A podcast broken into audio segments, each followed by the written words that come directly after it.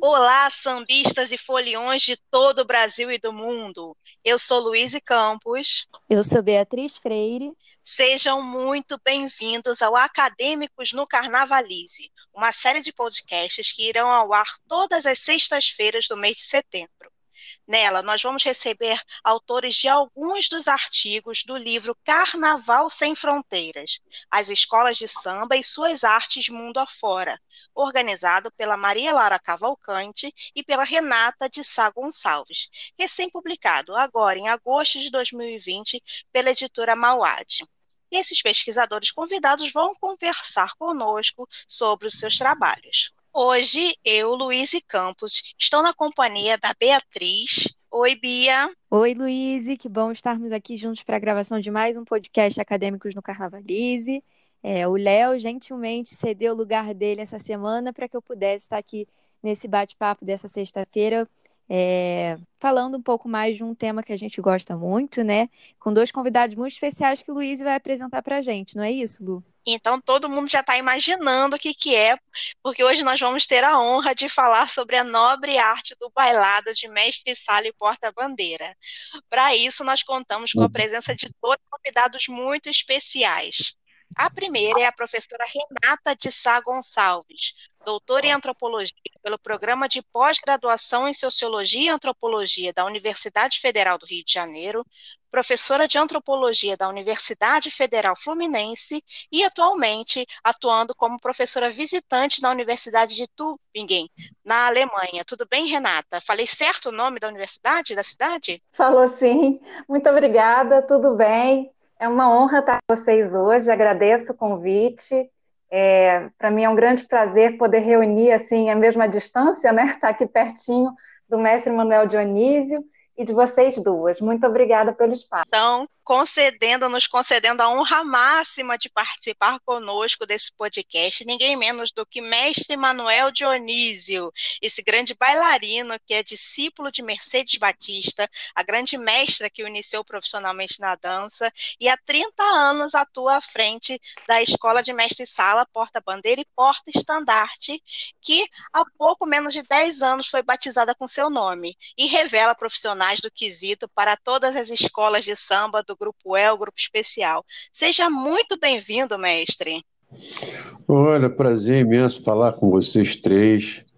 Vou me sentir assim, re rejuvenescido, né? Depois de falar com essas três lindas jovens aí. E dizer para vocês que essa surpresa foi maravilhosa, de poder ouvir a, a Renata, poder ouvir você e a Beatriz. E não tenho mais palavras a não ser dizer assim, ó, muito obrigado a Deus por ter conhecido a vocês todas. E a você, ah, Renata. A gente que agradece. Pode falar, mestre. E a Renata, já falei, com muita saudade, saudade, saudade. Não sei se ela vai voltar para nós. Ela resolveu nos abandonar, mas mesmo assim, eu te digo, Guten Tag e alles gut. Ah, ela vai voltar sim, mestre. Logo nós vamos estar todos juntos, né, colaborando, dançando juntos, confraternizando, que é isso que a gente gosta, né, estar no meio do samba. Muito bem, vamos então começar a falar do artigo da professora Renata de Sá Gonçalves, intitulado Entre os Passos da Dança Nobre, em que ela fala sobre a dinâmica das transformações sociais pelas quais passam a transmissão do conhecimento do bailado de mestre-sala e porta-bandeira, com base nos projetos ou escolinhas que se dedicam a formar dançarinos dessa nobre arte. Renata, conta pra gente em linhas gerais sobre o artigo para a gente começar aqui nosso papo. Olha, queria, antes de mais nada, dizer que eu volto sim, viu, mestre?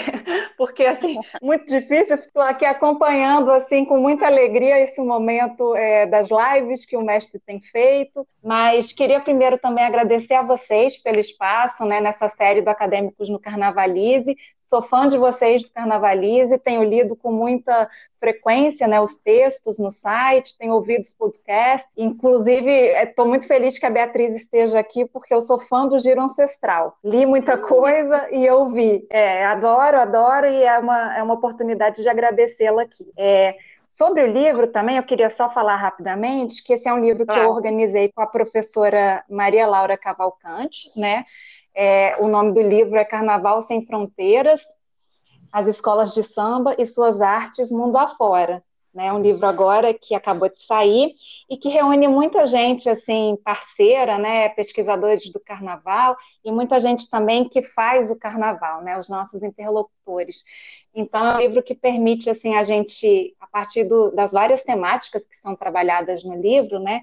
Eu especialmente com o meu gosto e o meu, a minha admiração pela dança do casal de mestre sala e porta-bandeira fiz um artigo sobre esse tema, mas tem colegas que trabalham com outras temáticas e outras fronteiras, né? Eu já ouvi agora o podcast do João Gustavo Melo, é, que ele trabalha com os, o, o, Festival de Parintins e os carnavais das escolas de samba, as alegorias, como que elas transitam, né? Esse é um exemplo, mas a gente tem outros colegas que trabalham com a bateria, com o ritmo, com as escolas de samba no seu sentido mais artístico, né? Tem um artigo sobre Rosa Magalhães, do Leonardo Bora, tem artigos sobre a literatura, sobre o enredo, com o Fred Góes, com a Cláudia Palheta. Temos o colega também muito querido Ricardo Barbieri, que trabalha com escola de samba e futebol. É, temos o colega Hugo Menezes Neto, que está trabalhando com escola de samba no Recife. É, dois colegas que trazem artigos muito interessantes sobre o Carnaval de São Vicente em Cabo Verde, da Juliana Dias. Ulisses Duarte com o circuito de escola de samba ali em Uruguaiana, né? Esse trânsito entre Uruguaiana, os Pampas e o Rio de Janeiro. Então é um painel bem interessante assim para falar. É, é, um livrão assim, né? Que que acho que o leitor interessado em escola de samba, nas suas artes e, e nessa promoção de trocas culturais vai ficar muito feliz em, em, em conhecer. E a minha contribuição nesse conjunto, né? É esse artigo sobre mestre Sale Porta-Bandeira que é fruto de um trabalho que eu estou aí com o mestre, acho que já são 15 anos, viu, mestre? Cresci aí junto com a escola, nem parece que passou tanto tempo. Nesse tempo já tive até dois filhos, o mestre acompanhou tudo isso, mas é, a, a, ideia é que eu comecei a trabalhar, que foi lá em 2004, quando eu estava fazendo doutorado, uma pesquisa né, sobre dança e, e a ideia do da importância né, e do lugar do casal de mestre sala e porta-bandeira nas escolas, foi quando me aproximei tive a felicidade de conhecer o projeto do Manuel Dionísio, né, o mestre Dionísio. E desde então é, eu tenho acompanhado, assim, acompanhei com mais intensidade nesse período do doutorado, que foi entre 2004 até 2008, e depois não consegui largar mais, né? Estou sempre lá, estou sempre visitando, o mestre também sempre me atualiza de tudo que acontece, é um, é um grande é, parceiro e amigo né, nessas trocas. E, e, nesse tempo, então, eu fui amadurecendo uma ideia que eu trago no artigo, né, que é a própria é, forma de expansão é, que a escolinha do, de mestre Sala e porta-bandeira do Manuel Dionísio promove é, em relação ao território não só do Rio de Janeiro, né, dos seus bairros, é, das suas escolas, das pessoas vinculadas a esse universo que é tão grande, né, tão complexo, né, a cidade do Rio de Janeiro é bastante grande e tem gente que vem de todos os lugares, né, de alguma forma que se encontram na escola, mas não só esse espaço ali, Rio de Janeiro, mas toda a sua expansão pelo Brasil afora, essas fronteiras que se alargaram e que eu pude acompanhar, assim, né, com muita alegria nesses anos. Acho que, sobretudo, nesse, nessa última década, isso ainda mais é, ficou mais intensa essa relação de troca com outras cidades, com outros projetos, né? E, e pude acompanhar, digamos, essa forma de troca, né, que está ali no Rio, com São Paulo, com Paraná, com Espírito Santo, com Rio Grande do Sul e até fora do Brasil, né? Então, como o, de alguma forma essa escola de mestre Sala e Porta-Bandeira no Rio, ela pauta uma certa forma, né, de transmissão do conhecimento do bailado que inspirou outros projetos e que permitiu essas trocas ao longo desse tempo. Bom, dada a apresentação, então, da Renata sobre o que ela tra trata mais profundamente no artigo, a gente vai convidar o mestre Dionísio para falar um pouquinho sobre a trajetória dele no mundo da dança, que vem de muito tempo, não é mesmo, mestre? É, é a minha trajetória não vem de muito tempo, não. Vem de 1955, quando eu conheci o balé da Dona Mercedes, que me dividiu a minha vida, porque mamãe queria que eu, que eu fosse militar, estava indo tudo muito bem, mas aí a partir do momento que eu fui assistir um show é, de dança afro ali no, no, Teatro do Tablado, no Largo da Carioca, mudou a minha cabeça e, eu quis saber como é que eu fazia para participar. Fui até a Praça Tiradentes, onde a Dona Mercedes ensaiava o balé, e conversei, e dali eu já, não, já esqueci a carreira militar, porque a carreira militar eu já tinha feito um curso de cabo, mas ia levar um ano e sete dias para ser promovido. Eu já estava um ano e 17 dias no quartel. Então eu resolvi. E graças a Deus, a dona Angélica Maria da Conceição, que era minha mãe, eu conversei com ela e hoje eu digo muito obrigado, mamãe, porque ela disse: Você quer o quê? Eu digo: Eu gostaria de dançar, mas a senhora quer que eu siga a carreira militar? Eu disse: Não. Você quer o quê? Você quer dançar ou quer ser militar? Digo, eu gostaria de dançar. Então, se você quer dançar, você vai dançar. E a partir daí, nunca mais eu trabalhei, porque eu nunca gostei mesmo de trabalhar. Então, tudo que eu tenho foi através da dança, pude ajudar meus filhos, e de vez em quando meus netos, meus bisnetos. E, enfim, e quando a pessoa diz, ah, eu adoro trabalhar, eu sempre acho assim, pô, como é que esse cara é mentiroso? Eu não acredito em ninguém. Trabalho mais bonito que esse que o senhor faz não existe. Não, minha querida, não sei se você entende. Eu não considero a dança um trabalho, eu considero a dança um, um prazer daquilo que eu gosto de fazer, entendeu? Porque tudo que eu tenho, graças a Deus, hoje, eu tenho que agradecer a Deus de ter conhecido a Dona Mercedes, Walter Ribeiro, Domingos Campos, é, falecido Gilberto de Assis, foram as pessoas que me apoiaram para me chegar onde eu cheguei. E a minha facilidade com a Dona Mercedes, eu tive a sorte de ter mais de 1,70m, porque quando eu cheguei no balé, eu estava na terceira fila e ela me tirou da terceira e me botou para a primeira fila por conta da minha altura, que nós iríamos estrear um, um show chamado A Dança dos Vatuzes, e daí a minha vida chegou a um ponto de que eu conheci praticamente todo mundo, só não conheci Austrália e, e Nova York, mas pude fazer tudo que eu tinha vontade de fazer, tudo que eu conseguia ter hoje através da dança, e confira, confirmar para você uma coisa aí, eu não sou bailarino, eu sou dançarino afro-brasileiro, porque o balé folclórico da Dona Mercedes Batista, esse nome, balé folclórico, são dançarinos afros, só que nós somos dançarinos afros com base clássica. Aí é, é a diferença que tem do dançarino para o bailarino.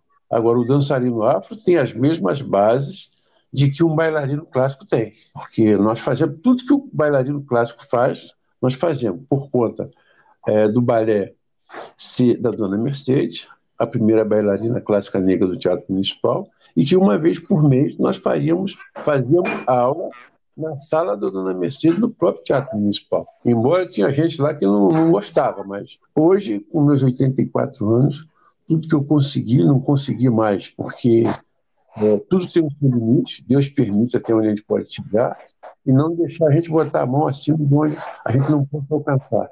Eu agradeço, sim, a parceria essa da professora Renata de Sá Gonçalves, que mudou. Ela, ela talvez não, ela não tenha ideia da mudança que ela, que ela causou dentro do carnaval com esse título desse livro, A Dança Nobre no Carnaval.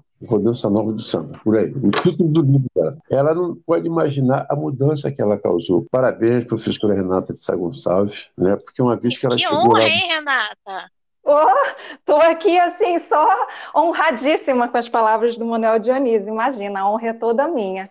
Fico é. muito feliz com os comentários. E uma vez, essa, é, essa, essa, essa mulher magrinha que eu estou te falando, que mantém a silhueta, chegou na, na, na porta do meu prédio. É, eu desci para pegar uma caixa de livros que ela foi levar para nós. Quando eu cheguei lá, ela estava chegando com a caixa de livros na portaria do meu prédio. Quer dizer, e, mas mesmo assim, eu só vou pedir que vocês me avisem quando estiver faltando assim 5, 10 minutos para terminar a nossa conversa, é a surpresa que eu tenho para ela, mas ela não é curiosa e com certeza ela tá, ela não está preocupada com isso não. Opa, então vai ter surpresa aqui no nosso podcast, oh. tá bom? Além de tudo, quem diria? Vamos ter uma surpresa aqui na nossa gravação. Essa gravação promete. Mestre, fala promete. então como é que o senhor entrou no mundo do carnaval, então?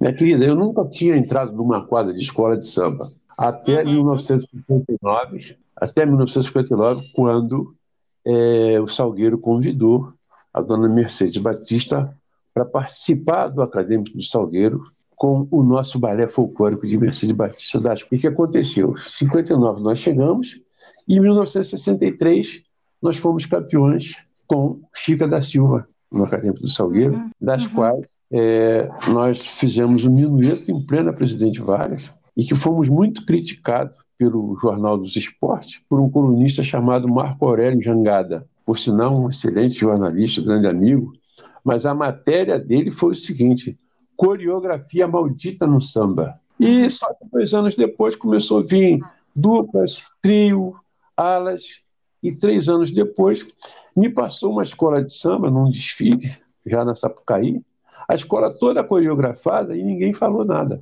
Então nós fomos criticados porque nós fomos os primeiros, né? Quem bota a cara primeiro é para apanhar mesmo. Só que nós assumimos uhum. aí, foi muito bom. É, o balé folclórico entrou para a história do Salgueiro, o Salgueiro para a história do balé. E aí nós tivemos que continuar a nossa vida com o balé e mas sempre que eu tinha um tempo, eu voltava no Salgueiro. Aí o que, que aconteceu? Aí eu me juntei com pessoas importantes, que é o seu Valdomiro Calça Larga, né? eu conheço a família dele. Hoje, o filho dele, o Jô, é o diretor-geral de harmonia do Salgueiro. Quer dizer, eu vi aqueles meninos todos pequenos, através do seu Calça Larga, na rua Potenge 80, lá no Morro do Salgueiro, que foi a quadra, a primeira quadra que teve uma arquibancada de madeira e que eu participei dessa história. Também cerquei de seu Valdemiro Calça Larga, do seu Djalma Sabiá, que é o único fundador vivo do Salgueiro hoje, que Duas vezes por semana nós nos falamos por telefone, conversamos muito, muito com ele. E Deus quis para mim, então, que quando eu tentei a trabalhar pela Fundação Leão 13, fui trabalhar no posto de saúde do Acadêmico do Salgueiro, lá no Morro, aí então a coisa melhorou. Aí eu conheci a Nes Carzinho, o Laíla, que já estava lá também, que eu conheci lá, Pedro Nobre. Eu conheci só pessoas das quais eu me senti muito bem. Marlisão, que foi a primeira mulher diretora de harmonia de uma escola de samba, que era uma negra linda, de quase dois metros, quando ela abriu o braço dentro da quadra do Salgueiro, não passava ninguém. É. E aí fui viva, hein, gente? Aí, Muito aí, bom. Aí fui conhecer o pessoal do Caxambu de Salgueiro. É, aí falar, ah, porque o João, não, o jogo é uma coisa, o Caxambu. A história do João está na Serrinha e a história do Caxambu está no Morro de Salgueiro. Então eu me interei desse pessoal todo e, com isso, eu fiquei no Salgueiro e estou no Salgueiro até hoje. Sou salgueirense, é a primeira academia do samba, que não é melhor nem pior, é apenas uma escola diferente. E quem ainda não é salgueirense tem a oportunidade de ser. em 1988, negócio de problema de mensalho, portava de posto andar.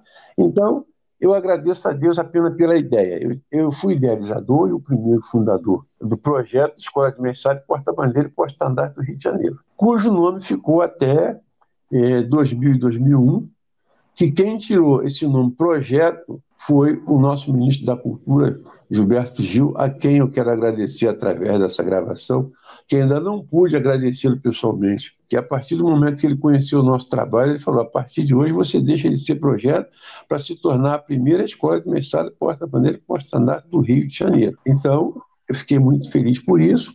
E a segunda surpresa numa dessas viagens que a gente tinha que fazer vai e volta, e na mudança aqui, que a minha filha teve que assumir a escola por conta do meu trabalho, caiu uma exigência de que a escola teria que ter um nome. Então eles se reuniram aqui uh, para poder atender aí a legislação, e aí nessa reunião, inclusive, e começaram a discutir, tem que escolher um nome para a escola, tem que escolher um nome para a escola. Aí, segundo me disseram que o doutor Ciro Darlan disse, não, se tem que colocar um nome nessa escola, o nome tem que ser do Manuel Dionísio. Eu acho muito justo. E eu também deixa... acho. Pois, se você puder comentar sobre essa história da patrimonialização que você comenta no seu artigo, né, e foi super importante, um marco para a escola. Então, se você puder uhum. fazer seu comentário e já falar sobre isso, seria... o, o, mestre aqui falou a história dele, assim, acho que de trás para frente, né, assim, lá de 55, com Mercedes Batista, né, passando pela ala do Minueto em 60, chegando nos blocos e depois 63 lá no Desfile do Salgueiro, depois chegando mais próximo assim com Federação dos Blocos e chegando para a escolinha, né? Eu queria fazer um pouco o exercício ao contrário, porque é, tem muito a ver com essa ideia das fronteiras, né, que a gente é, aborda no livro. que é, é como é interessante que essa dança, né, ao mesmo tempo que ela, ela constrói esse lugar da tradição, da nobreza, né, ela tem um modo de gestual e cerimonial que é muito é, continua ao longo do tempo, sem muitas mudanças, podemos dizer assim, né? Constrói essa ideia de algo que permanece, né? Um lugar de importância, porque é o casal que, que leva o pavilhão, que é o principal símbolo da escola, um lugar de muita importância e relevância dentro do contexto de uma escola. Mas é também é, um lugar de muita é, instabilidade, né? As escolinhas, por exemplo, né? Os espaços de formação, é, o mestre Manuel Dionísio ele, ele fez essa escola e construiu essa história toda de 30 anos com muito investimento pessoal, que todo mundo, ao falar em Mestre Sala e Porta-Bandeira, já se remete ao projeto, à escola, ao Mestre Manuel Dionísio, mas a gente sabe que não é um espaço assim que está estabelecido, consolidado, que tem recurso financeiro para se manter e tal, é sempre uma luta contínua. Então, essa ideia das trocas culturais, né, que é essa conversa, esse diálogo com outras gerações, com outras danças, né? Como o mestre falou, com Mercedes Batista, que era do balé clássico, né, a primeira bailarina negra, né, do, a, a, participar do, do corpo de baile do Teatro Municipal, mas que também trazia a dança afro-brasileira como uma importante referência, e foi ela fundar esse balé folclórico, né, como também esse lugar dessas trocas aí, que envolve outras pessoas, outras cidades, outros modos, assim, né, de, de se é, é, expressar é, uma dança, como é que eles estão colocados nessa trajetória do Manuel Dionísio. Por isso que eu falei que, assim, vendo de, de agora para trás, como é que a gente percebe que esse lugar é um lugar de muitos trânsitos, né? De trânsitos entre pessoas, é, entre diálogos e, e, e, possibilidades, né? De articulação entre grupos, entre segmentos, entre uma linguagem de dança, né? Que mistura aquilo que a gente pode chamar de uma criatividade, de uma inovação, mas também com o lugar do tradicional ali resguardado, né?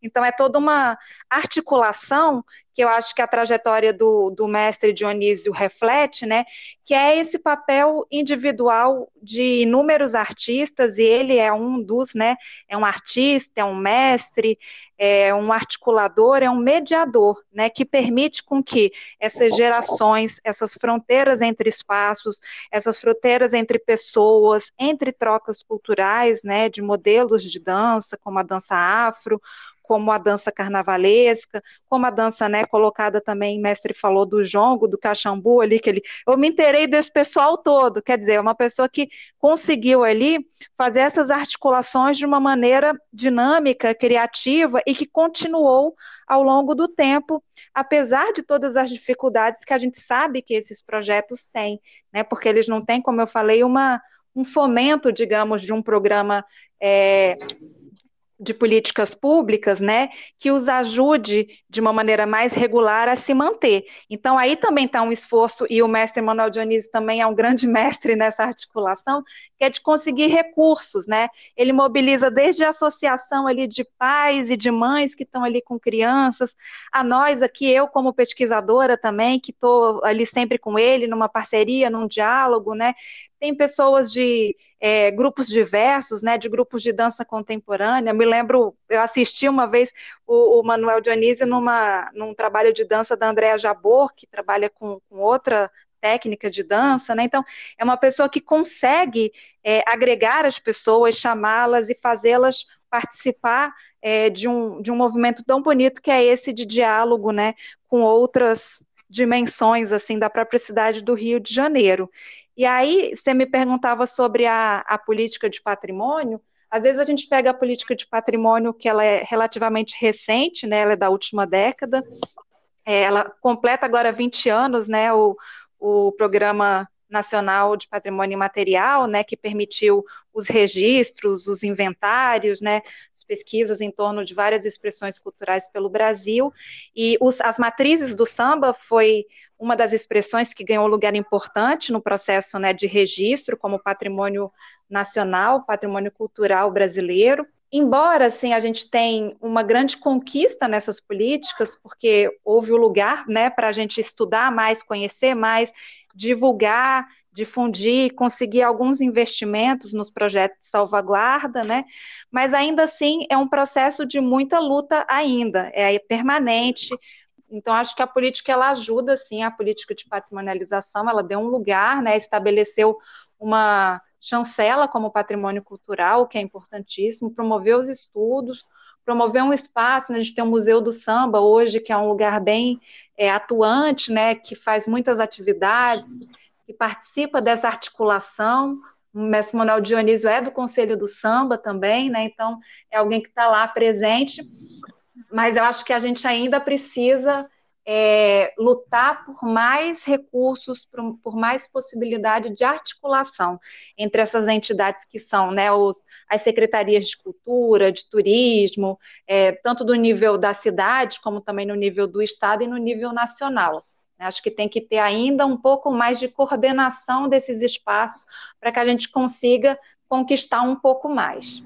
A Lu me fez uma, uma, pergunta aí que eu, eu, eu não respondi no, na hora, mas pergunta ela para ela me fazer de novo, que eu não quero deixar ela sem resposta, não. Ela pediu que eu falasse de alguma coisa, e aí eu estava falando do Salgueiro, e eu queria saber se ela se lembra do que, que ela me perguntou, que eu não quero deixar ela sem resposta. Oh, mestre, mas que honra! Eu, tava, eu perguntava para o senhor como é que o senhor começou, então, sua trajetória né, na escola, como foi essa inspiração de começar a, a ensinar? É, foi foi um, um fator assim, de que em 1988 os blocos fizeram uma greve por conta de, de dinheiro ser pouco, enfim. E eu era, né, na ocasião, eu era o assistente técnico de carnaval da Rio Tour, então eu era o porta-voz da Rio Tour na federação e o, o porta-voz da federação na Rio Tour. É, na gestão do senhor Alfredo Laufer, das quais eu passei a fazer parte do Conselho Consultivo de Carnaval da Rio Tour. Então eu fui, me deram uma, uma, uma, uma autoridade para que eu fosse negociar com a federação para não deixarem de desfilar. Mas eu fui voto vencido, que a federação não quis mesmo desfilar, mas por que, que eu me interessei dessa negociação? Porque eu também era federação de blocos. Eu tinha também na federação um, um bloco chamado Império do Pavão, que hoje é a escola de samba chamada Alegria da Zona Sul, que foi criado dentro da minha casa. Eu sou o segundo fundador dessa escola. Enfim, e nessa ocasião a Federação de Blocos nós tínhamos 650 blocos, fazíamos bom de mar fantasia do posto 6 até Paquetá, uma coisa linda de morrer. E eu disse para o presidente: olha só, se nós ficarmos um ano sem desfilar, no ano seguinte vai voltar muitos blocos com dificuldade. Então, Luiz, chegou em 1089, quando eles voltaram para desfilar, de 650 blocos que nós tínhamos na federação, só voltaram 450 e todos eles com problema de mestre-sala de, de, de mestre-sala e pós-estandarte. O, o mestre-sala dos blocos antigamente eram os balizas. Os balizas antigamente são os mestres-sala de hoje. Aí o que, que eu pensei? Eu digo, vamos fazer o seguinte, gente, que alugar um segundo casal de mestre-sala e porta-bandeira de uma escola das cores do bloco ficava muito caro. Por que não nós não prepararmos dois casais de adolescentes da própria comunidade e dar oportunidade a esses jovens aí? Aí vem aquela palavra de sempre que eu detesto: santo de casa não faz milagre. E eu sempre digo, eu sempre digo, santo de casa faz milagre, sim, mas tem que dar oportunidade ao santo. Então vocês me mandem de cada bloco dois casais de adolescentes que nós vamos tentar fazer os nossos mestre-sala e pós-estandarte. Então, graças a Deus, eu dei sorte que me mandaram oito casais, a Federação de, de, de Blocos me deu um espaço, eu comecei a trabalhar esse casal e já em 1990 já tivemos assim um resultado assim suficiente, que já deu para a federação respirar. O que, que aconteceu? Eu tive a ideia, então vamos formar esse projeto Escola de Mestre Porta-Bandeira e Porta-Estandarte para atender aos blocos carnavalescos. Mas, infelizmente, o pessoal dos blocos não entendeu bem a, a minha expectativa e foi muito mais aproveitado pelas escolas de samba, porque, na verdade, de 91, de 1991 a 2009, todos os profissionais da dança do samba e do carnaval, mestre porta-bandeira, que estão no carnaval, todos saíram do nosso projeto Escola de Mestre Porta-Bandeira e Posto-Estandarte do Rio de Janeiro. Eu tenho orgulho de dizer isso. É, o nosso projeto se tornou uma mamãe com uma barriga enorme, que gerou vários filhos, cada um teve o seu caminho. Agora, a minha felicidade é que eu idealizei, eu tive a ideia de ser o idealizador, primeiro presidente, tudo bem, mas eu só consegui que isso tivesse dado certo, que eu soube escolher a minha equipe, porque uma andorinha só não faz verão. Eu sozinho não poderia fazer nada. Então, eu acho que parceria, para mim, é uma coisa muito, muito, muito interessante. E foi o que aconteceu. Se hoje, se hoje nós somos referência do carnaval, tudo que se precisa de mestre porta-bandeira vai na liga, a liga manda para mim. Essa é a primeira felicidade. A segunda felicidade, que depois de nós, a Escola de Mestre Porta-Bandeira e Porta-Estandarte Manuel de União do Rio de Janeiro, nós já temos mais cinco escolinhas. Aí me perguntam, como é que você se sente? Eu digo, não, eu me sinto feliz, eu me sinto feliz, porque é sinal que deu certo. Tem mais cinco. Mas sempre que eles precisam de alguma coisa, que eles têm alguma dúvida, eles perguntam para quem? Então, hoje, só de nós sabermos que nós somos referência dentro do carnaval, eu já fico muito feliz. Que eu fico muito alegre, assim, muito contente de estar aqui podendo conversar com, com o Dionísio, com vocês, né? E, e, tem muitos pontos que ele fala assim que são, são tão interessantes assim, né, em, em, nome dessa cooperação, nessa forma de lidar com as pessoas, né, que ele construiu, como eu disse há pouco, né, como um, um papel individual assim de mediador único assim, né? Eu considero assim muito especial, muito diferenciado, né, dentro desse universo mais amplo dos mestres salas e porta-bandeira. E aí, é, o quanto que eu aprendi isso ao longo do tempo, né, que no primeiro momento, quando fui fazer a pesquisa lá, 15 anos atrás, e eu falei, é, eu queria estudar dança de mestre e porta-bandeira. Aí um, um, colega, um professor, que é o Felipe Ferreira, que também é um parceiro nesse livro que a gente faz, né, que é do Instituto de Artes da UERJ, professor Felipe falou: Ah, você já foi lá na escola de mestre porta-bandeira Manuel Dionísio? Aí eu falei: Não, ainda não fui. Ah, você tem que ir. E aí eu comentei com outra pessoa e aí disse, disse a mesma coisa. É uma certa unanimidade, né? E aí daí eu fui. E, e num primeiro momento, quando a gente não conhece, você fica pensando o que, que uma pessoa faz um ano inteiro numa dança como essa, né? O que, que ela aprende ali numa escola como essa, é, ao longo de um ano inteiro, numa dança que acontece ali, que se desenvolve na escola de samba em poucos minutos, né? Como é que, para que que precisa, né, de uma escola de formação? E aí, é, frequentando a escola, né, e a escola ela acompanha o ciclo festivo, o calendário festivo e de preparação desse ciclo do carnaval é, praticamente o ano inteiro nela. E aí a, a, os frequentadores, os jovens, as crianças, os pais, as mães, aqueles que dançam mais, aqueles que dançam menos, eles se encontram todos os sábados nesse espaço que, que é reservado para a escola, que foi durante muito tempo ali na, no próprio São Bódromo, e mais recentemente, desde 2018, está na Escola Calouste Gulbenkian, e aí tem os instrutores, e aí o mestre falava disso, né, que ele sabe, soube escolher sua equipe, e, e, assim, quando eu comecei lá em, em 2004, a, a, equipe tinha, por exemplo, o delegado da Mangueira, o Peninha, a, a Lucinha Nobre era uma das instrutoras, né? Então, assim, e a equipe vai ao longo do tempo se transformando, outras pessoas que anteriormente eram alunos e alunas ali, né, que fazem aula mais à frente se tornam também instrutores, né? Então é toda uma geração que vai formando outra geração e que vai vindo com outra geração. Então realmente essa articulação é, da equipe ela é fundamental e não é fácil constituir equipe, né? Porque a, o mestre fala assim de uma maneira até muito é, espontânea, generosa, né? Eu dependo dessa equipe, mas essa equipe é boa parte coordenada pelo mestre, né? Uma cooperação que ele consegue construir entre essas pessoas que estão sempre ali, é, de alguma maneira, dialogando, transmitindo e dando continuidade àquilo, e esses jovens que vão entrando e que vão ficando. É muito comum, é, alguns que começam ali crianças, né? Começam ali com 12 anos, com 15 anos, daqui a pouco já estão em escolas do grupo E, do grupo do segundo casal, primeiro casal, e dali a um tempo já são instrutores ali na escola novamente. Né? Então, essa dinâmica é, interna, ela é fundamental para a preservação dessa dança. E isso acho que é uma descoberta que o mestre fez ao longo do tempo, muito antes de processo de patrimonialização. Né? São, digamos, estratégias de continuidade que já estavam colocadas ali. Então, é uma parceria nesse nível da cidade do Rio de Janeiro, do, das pessoas, né, desses encontros promovidos ali é, aos sábados, né, onde você inclusive tem articulação de outras famílias que vêm de tudo que é bairro do Rio, que se encontram, que conversam, que trocam ideia, né, que é uma oportunidade de sociabilidade e de exposição também, né, porque muitos casais são definidos ali, vem pessoas de escolas, dirigentes e, e, e, convidam os casais, né?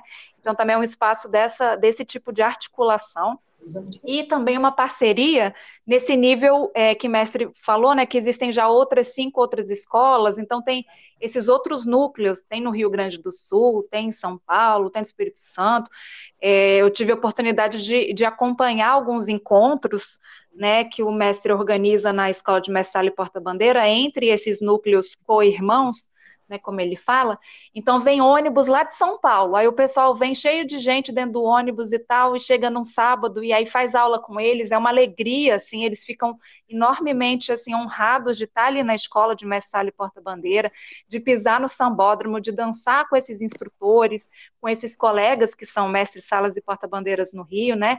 Eles visitam as escolas eventualmente, escolas de samba, vão a algum ensaio, vão a alguma atividade.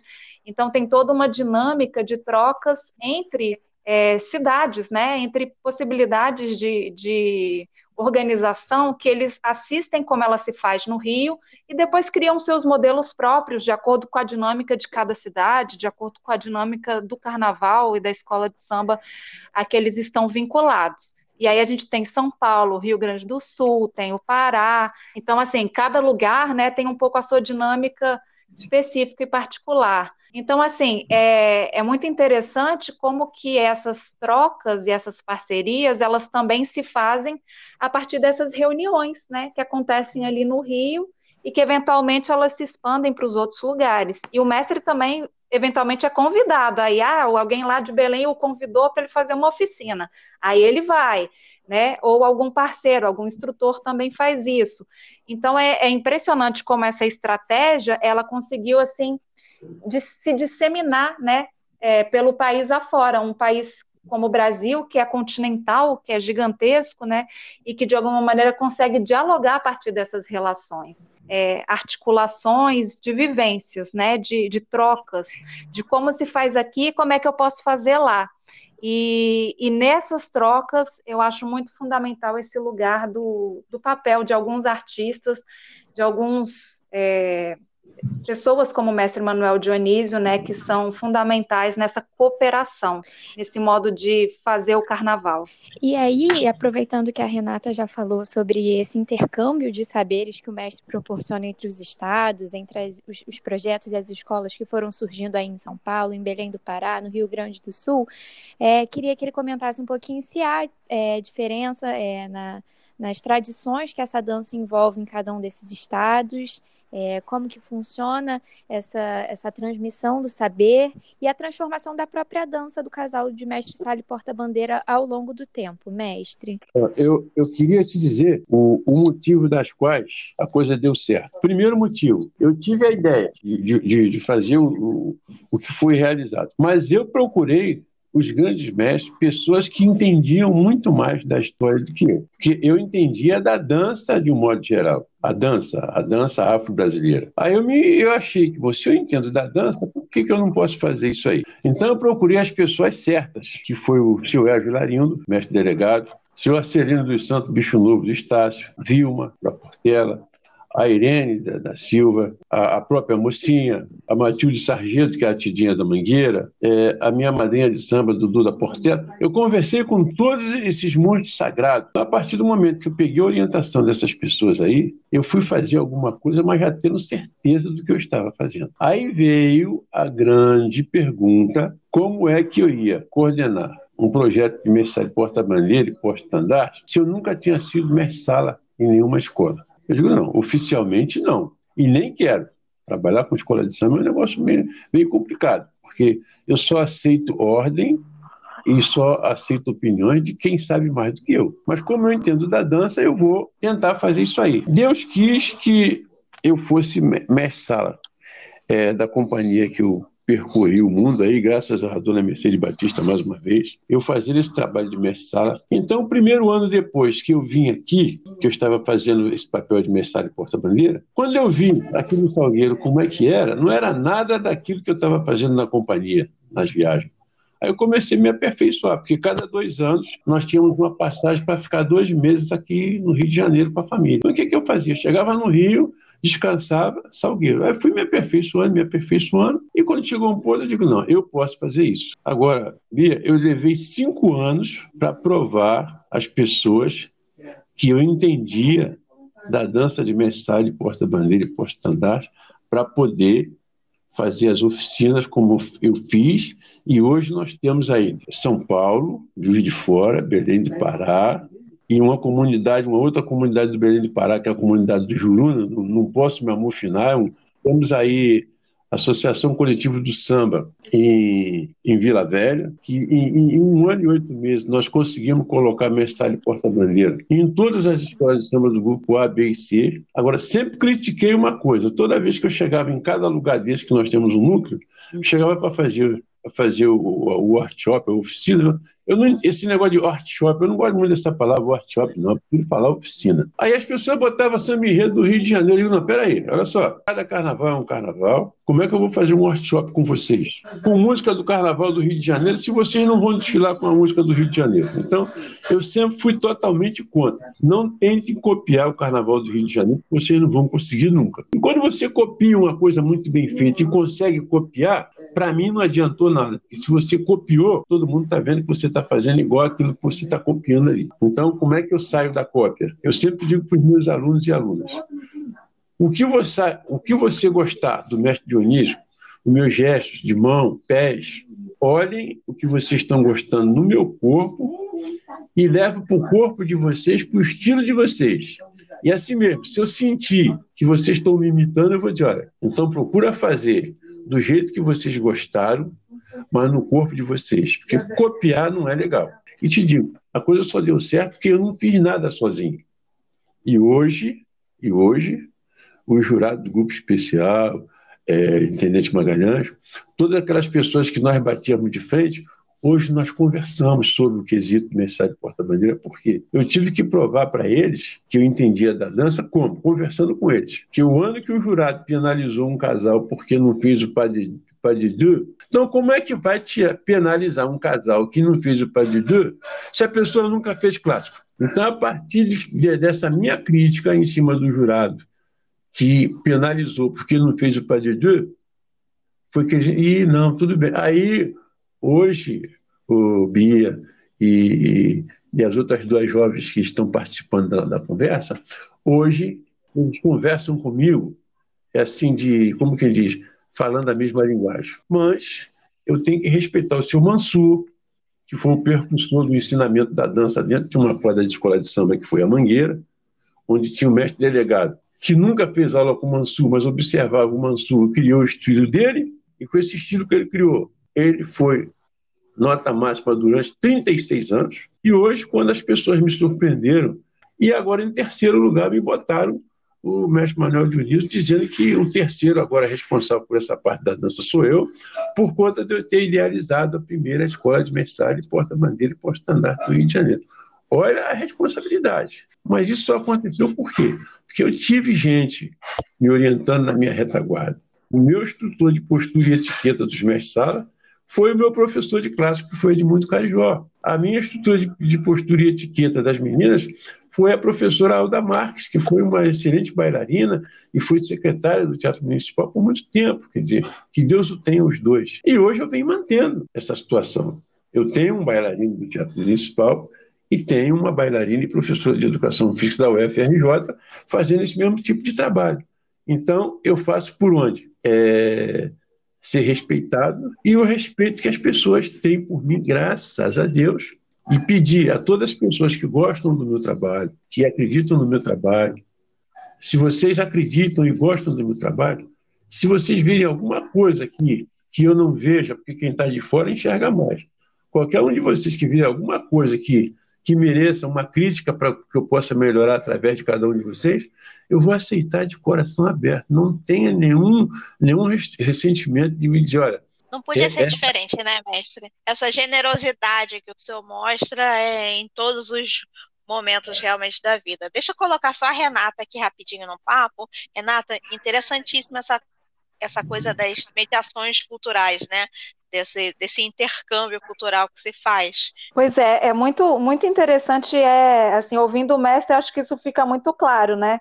Como que esses intercâmbios, eles são realmente estruturantes da, da forma que ele trabalha, e do sucesso que a escola tem hoje, né? Eu acho que não é fácil permanecer durante 30 anos, né? Como ele, esse, mas é, é, essa continuidade, né? Esse tempo longo de duração que a escola tem se deve muito a essa característica realmente de mediação, de cooperação, de parceria.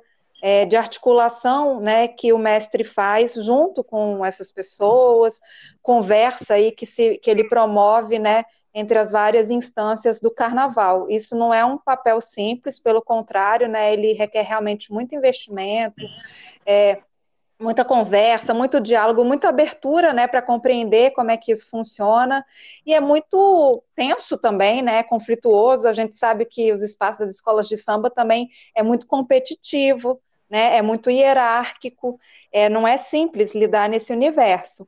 Então, realmente tem que ter muito jogo de cintura e eu acho que de alguma maneira o mestre ele encarna, ele fala, né, ele não foi mestre sala propriamente de uma escola de samba, né, mas ele encarna esse papel do mestre sala, que é o papel cerimonial, né, que é esse mestre de cerimônias, é alguém que recebe, é alguém que dialoga, é alguém que está ali sempre para balancear, para harmonizar aquele ambiente e para né, reforçar e fortalecer o lugar de cada um. Então, acho que é esse papel que o mestre cumpriu assim de maneira magistral ao longo desses anos, junto com a escola, né? E que, portanto, ele recebe admiração de todos de uma maneira muito unânime, né? Acho que ele não, não deve ter muitos inimigos, realmente uma pessoa que conseguiu conciliar e cooperar ao longo desse tempo. E, e aí eu talvez falando desse ano, assim, acho que para quem é de escola é sempre muito difícil, né? Assim, os recursos, os investimentos, como eu disse, eles não são muito regulares, e esse ano está particularmente difícil para todo mundo, né? Por exemplo, a escola de Messalho Porta Bandeira tem feito, eu tenho assistido, acompanhado as lives que acontecem uma vez por semana, que é sempre o mestre, por enquanto tem sido com os instrutores, né? Foi com cada um deles uma vez por semana, para manter assim a chama acesa, né? E para que a gente continue é, acreditando, né? Que, que vale a pena é, lutar por essas é, essas pessoas, por esse, essa transmissão de conhecimento, né, por esse momento de encontro e de troca de saberes que está presente na Escola de Mestre e Porta-Bandeira Manuel Dionísio. Aproveitando a deixa da Renata, também quero. Vou fazer o papel que a Lia faz nas lives de terça-feira, mestre, se o senhor me permitir, e também dizer que o mestre e, e toda a escola mobilizaram um link da benfeitoria, que é um financiamento coletivo, para conseguir arrecadar é, alguns valores para ajudar na estrutura do retorno às aulas, não é isso, mestre? Quando é, a pandemia permitir, quando for seguro para os instrutores, para o próprio mestre, para os alunos, enfim, o link é benfeitoria.com barra é, Manuel Dionísio. Estou certa, mestre? Nas redes da, da Escola de Sala, mestre e Mestre Sala Porta-Bandeira e Porta-Estandarte, tá lá o link da benfeitoria. E junto com a publicação desse podcast, a gente também vai deixar o link para vocês acessarem. E o mestre sempre fala que eu já vou emendar uma coisa na outra, sempre fala que ele não tem problema nenhum de dividir informações, e a gente sabe disso, quem tem oportunidade de ter essa conversa com o mestre sabe que ele é um livro aberto e nunca nega é, é, informação a ninguém. E também não vai negar para a gente a surpresa que ele disse que contaria no final. Você pediu para avisar quando estivesse faltando uns cinco minutinhos e agora é o momento de você revelar então a surpresa, mestre. É, é, a primeira surpresa que eu tenho que dizer para você é que esse fator da benfeitoria é que na, na, no Sambódromo, quando nós estávamos no Sambódromo, eu não tinha despesa nenhuma lá. Mas depois de uma, um pequeno acidente que teve lá no Sambódromo, que eu, quando cheguei de uma viagem, cheguei lá é, praticamente levaram metade de tudo que eu tinha. E eu tive que recomeçar praticamente do zero lá no Centro de Arte Calouste Gulbenkian, onde fui muito bem recebido pela nossa gerente é, de lá do centro, que é a Rita Freitas, que também é uma menina que futuramente vocês vão saber da história dessa menina, que foi a primeira menina que eu preparei para entrar num concurso do Salgueiro, e ganhamos o concurso e ela parou de dançar com cinco estandartes de ouro, que chama-se Rita Terezinha de Freitas. Hoje ela é, é a gerente lá do Centro de Arte Caluste Kubecker, né? Sendo que o Caluste está fechado, mas lá eu tenho despesa. E essa benfeitoria é para nos ajudar aí, porque quando nós voltarmos da pandemia, já tem que ter alguma coisa lá para ajudar nas minhas despesas aí, porque mas nós vamos ter um, um, tipo de modificação lá, que nós vamos ajudar os nossos alunos, nós vamos ajudar a todos os alunos, de todas as escolas de samba, sendo nossos alunos ou não. Se nos procurarmos, nós vamos oferecer lá uma ajuda psicológica, é, assistência social, é, na parte física, né? porque o casal hoje, para carregar uma bandeira com aquela fantasia, ele tem que se preparar fisicamente, psicologicamente, alimentarmente. Então, se formos procurados lá, a escola que não tiver condições de, de dar um espaço para o seu casal de mestre e porta-bandeira ensaiar a sua coreografia, nós vamos ter uma sala lá específica para atender esse pessoal. É a única coisa que eu posso oferecer para eles aí. E começando pelas surpresas a partir de você, Luiz. Então, eu gostaria que a partir de hoje, eu vou começar pelo, pelo, pelo, pelos mais novos. Luiz, eu acho que é a mais nova de todas vocês. É, na verdade, é a Bia. Viu, Luiz? Ganhou o dia. Tá, então, então, através, eu quero utilizar o que eu vou falar a partir de agora, que a Bia e a Luiz e a, a nossa Renata de Sá Gonçalves, que sempre que vocês se referirem a, a essa escola de mestrado porta-bandeira e porta-estandarte Manuel Dionísio de Rio de Janeiro, não se refira à escola do mestre Manuel Dionísio, mas sim à nossa escola, que elas também são de vocês. Então, vocês têm autoridade de falar da escola como se fosse de vocês também. E eu já disse para você, eu sou uma andorinha só, eu sozinho eu não posso fazer grande verão. Não sei se vocês entenderam. Então, a partir de hoje, por gentileza, a escola de mestre porta a nossa escola, a minha escola de mestre porta bandeira porta andar, Manuel Dionísio. Ponto. Não é a escola do, do mestre Manuel Dionísio é a nossa escola, a escola de nós todos. Tá Muito bom? honrada. Vou, vou, levar essa bandeira comigo, pode deixar. Vou levar essa bandeira lá no alto, aquela bandeira lá no alto que eu gosto de ver as porta-bandeira, aquela que ela bota bem lá no alto, então pode deixar. Eu já estou lá há 15 anos, então já me sinto da casa. é uma honra. E agora vamos lá.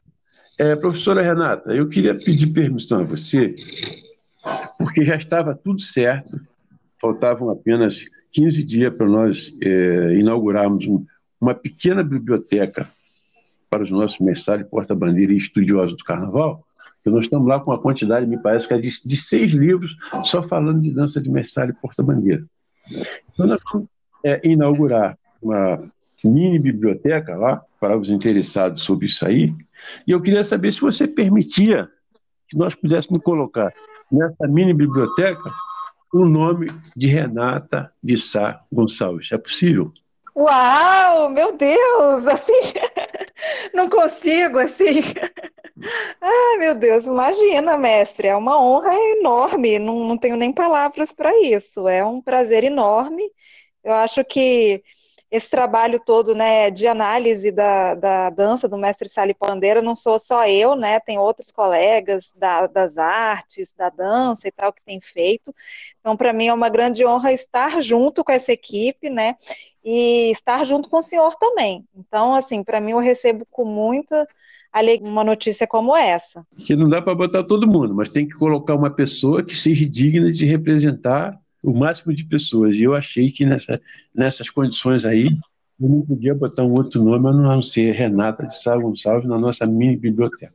Tá bom? Querido? Agradeço muitíssimo e quero estar tá lá, assim, muito, né, logo que a gente pudesse encontrar, estar tá lá com vocês para poder trocar ideias e permanecer nesse contato tão tão alegre, né? Além de produtivo, né? Para acho que para mim, eu aprendi muito com você e com toda a equipe, mas também muito alegre, né? Não só produtivo, mas muito feliz. Obrigada mesmo, agradeço muitíssimo. Bia e Luiz, o que, que vocês acham? Acertei? Está acertadíssimo, mestre. O senhor é referência, Renata também é nossa referência de bibliografia dos estudos do casal, das pesquisas, então Tá tudo muito bem servido nesse, nessa conversa, nesse papo, nesses caminhos que a gente está cruzando aqui hoje. É muito emocionante, inclusive, ouvir o senhor falar dessa abertura que o senhor sempre bate na tecla, né? As escolas não têm, muitas vezes, o cuidado necessário com seus casais e que o senhor aí, mais uma vez, tome a frente disso e proporcione a esses casais a estrutura que eles precisam e também que é, coroe com os louros devidos o trabalho é, inestimável que a Renata faz para a preservação dessa tradição, é agora escrita, né, do casal do, de Mestre Sala e Porta Bandeira. Então, eu vou agradecer muitíssimo primeiro a presença da Renata, é dizer que foi uma honra poder escutar é, toda a sua fala sobre esse artigo que tenho certeza que é, envolveu muitas delícias dessa sua pesquisa depois das suas produções literárias, dos seus livros e acredito que a você que está há 15 anos aí ao lado do mestre, seja honroso poder é, dedicar a sua produção à história é, dessa grande figura que a gente tem do carnaval. Então, eu vou deixar aí a palavra final da Renata para ela agradecer. Muito obrigada, eu estou muito honrada de ter sido convidada para esse programa de hoje. Como eu disse, o Carnavalize abriu um espaço muito, assim, para a gente de, de muita alegria, né, poder dialogar com vocês. É um trabalho que a gente admira muito, eu e os outros colegas, né, que compõem esse livro, acompanhamos e gostamos muito, e muito prazer também estar aqui com a Beatriz, com a Luíse. A Beatriz, como eu disse, eu adoro é, ler, né, li muita coisa que você escreveu, que está lá no site do Carnavalize. É, esse trabalho né, da série O Giro Ancestral, eu gostei muito, né? Tem inclusive uma com o Manuel Dionísio que eu li, que é recente, e, e o trabalho da Luíse e do Leonardo nessa série do Acadêmicos no Carnavalize também para a gente é um, é um espaço assim de muita alegria, de muita interlocução, que eu acho que faz jus ao espírito desse livro, né? Que é um livro que envolve nós que somos da academia, né, da universidade, da antropologia, das artes, mas dessa academia carnavalesca também, né, desse contato com as artes, com o jornalismo, com a comunicação, que é tão importante, que faz parte né, da, da, história do carnaval desde sempre. Então, é uma enorme alegria estar com vocês e uma enorme alegria reencontrar o mestre, que eu também estou morrendo de saudades. Bom, agora eu vou agradecer ao mestre Dionísio, é, acho que todas nós agradecemos coletivo e individualmente pelas palavras, sempre uma honra escutar o mestre. É, ele diz que o Mandorinha só não faz verão, mas eu sei que ele alçou os voos altos para conduzir o resto dessa turma e faz isso muito bem, segue os, os caminhos é, que abrem espaço para que as outras andorinhas cheguem e aí possam se juntar nessa revoada. Então, agradeço, mestre. É, vou deixar as palavras finais do senhor também para se despedir de quem está ouvindo a nossa conversa. Minha querida, eu só tenho que agradecer a Deus mais uma vez por ter conhecido vocês, dizer que estou muito feliz é, dessa participação, de conversar com a nossa mestra, conversar com a Luiz, conversar com você, Beatriz, e dizer que existe uma, uma. eu não sou filósofo, não sei falar palavra bonita, também não sei escrever muito bem, mas eu tenho uma coisa comigo, que defeitos e virtudes todos nós temos. Agora, o, a minha virtude eu não sei qual é, mas o meu defeito eu posso dizer qual é o meu defeito. É que quando eu não sei uma coisa que eu quero fazer ou realizar, eu sempre pergunto a quem sabe. Eu não tenho vergonha de perguntar. Eu acho que esse é o meu defeito. Agora, a minha virtude, sinceramente, eu não sei qual é porque nem Deus agradou a todo mundo. E quando você pensa que está agradando, muita gente fica insatisfeito com você. Mas a partir do momento que a pessoa te respeita, te trata bem na sua frente, depois que você vai embora, o tudo de bom que essa pessoa tinha a meu favor, ao seu favor, é o que permanece. Eu não sei se você entendeu o que eu quero dizer, mas se você não entendeu, pense um pouquinho e procure me compreender. Um beijo no coração de cada um de vocês. Beijo! É isso aí, mestre. Logo em breve, quando tudo isso passar, vamos nos reunir todos, tomar um cafezinho lá na sala que agora é batizada com o nome da Renata e celebrar a existência desse trabalho que o senhor faz. Então é isso, estamos encerrando mais um episódio do Acadêmicos no Carnavalize. Todas as sextas-feiras vocês acompanham um novo debate aqui. Podem conferir em qualquer plataforma é, que já está disponível nos nossos episódios anteriores. Fiquem ligados nas nossas redes sociais, no site e carnavalizem conosco.